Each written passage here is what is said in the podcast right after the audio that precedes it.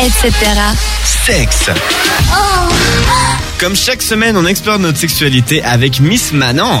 La grande question que l'on se pose tous, ou bien peut-être, je ne sais pas vous, mais moi en tout cas, oui, combien de temps dure la fidélité?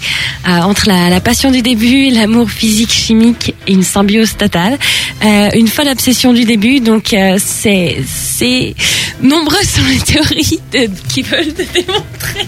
On est en train de perdre totalement l'équipe. Vas-y, allez Manon, on s'accroche. C'est dès qu'on parle de sexe, hein, c'est fou quand même. par A plus B que l'amour ne dure pas.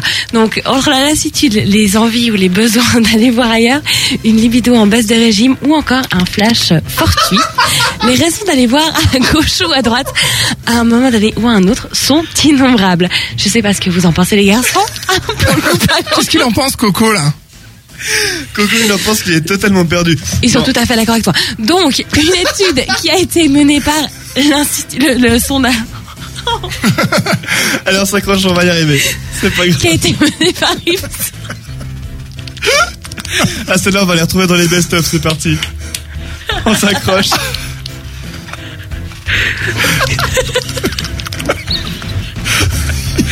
Allez, on s'accroche, Manon.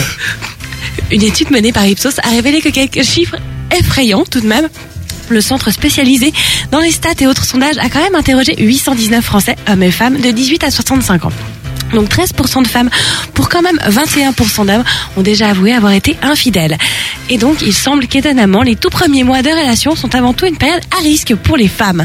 En effet, il y a quand même 22% d'entre elles qui avouent avoir été sensibles au charme d'un autre homme durant cette période-là, durant la période des trois premiers mois plus précisément, contre seulement 13% d'hommes.